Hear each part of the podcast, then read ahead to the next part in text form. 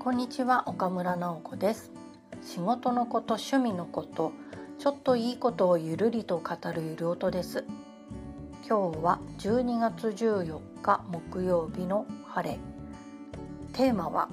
年齢の第一チェックポイント通過。ということでお話ししたいと思います。まあ私事なんですけれども今日は50歳の誕生日でしてまあ無事に半世紀生きながらえることができましたという日になります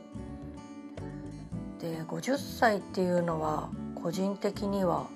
特別なというか、まあ、もちろん人生においてもかなり大きな節目にはなるんですけれどもそれ以外にも、まあ、個人的な理由でちょっとこの年齢には達したいなと思う第一チェックポイントの年齢でもありました。理由はですねうちの母方の祖母が実は49歳で、まあ、子宮がんか何かで亡くなってまして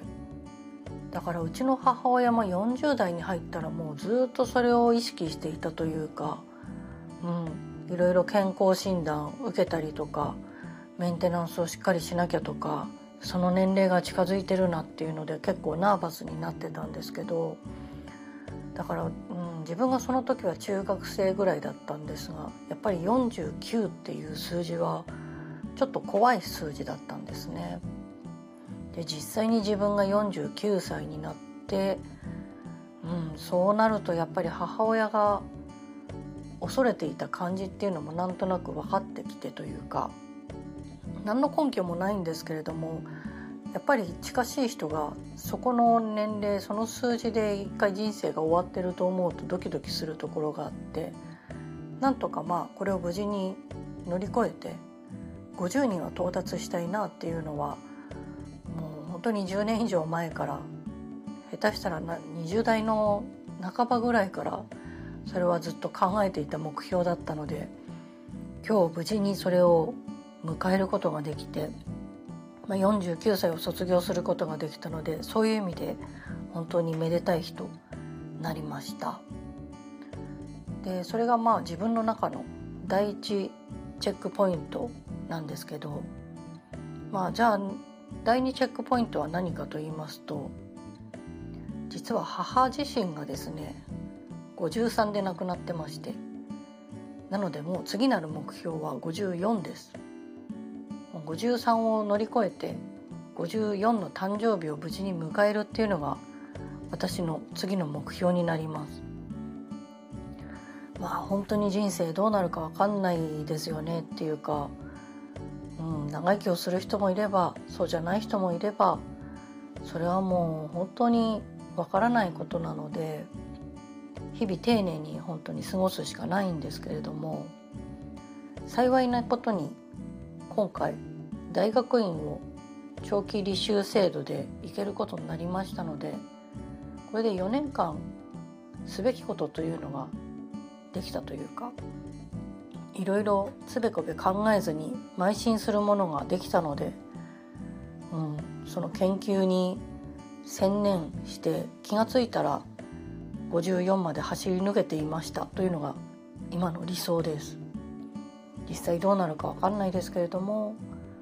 まあ、50歳という第1ポイントを通過して次なる第2ポイントに向けて、まあ、なんとか健康でやっていきたいなと心を新たにした日でした。誕生日だからといってまあケーキ食べたりいろいろわーって、うん、めでたい感じになるっていうのはどのくらいですかね。もう40過ぎたら自分の年齢がよく分かんなくなってきて今年何歳だっけみたいな感じになるんですけどさすがに今日は40と50の間で、うん、昨日はちょっとあもう40代に丸できなくなるんだなとかアンケートで20代30代40代とか書いてあってももう明日から50代に丸かっていうのもあるし四捨五入したら今度は100の方に仲間入りするっていう結構な大台なのでその辺は感慨深いんですけれどももまあ前の世代の50とかよりは随分若く過ごせるようになったのでこっからの10年が楽しいよっていう先輩もたくさんいらっしゃるので楽しみにこれから過ごしていきたいなと思ってます。というわけで今日は年齢の第一チェックポイントを通過したお話でした。番組では皆さんからのお便りをお待ちしています。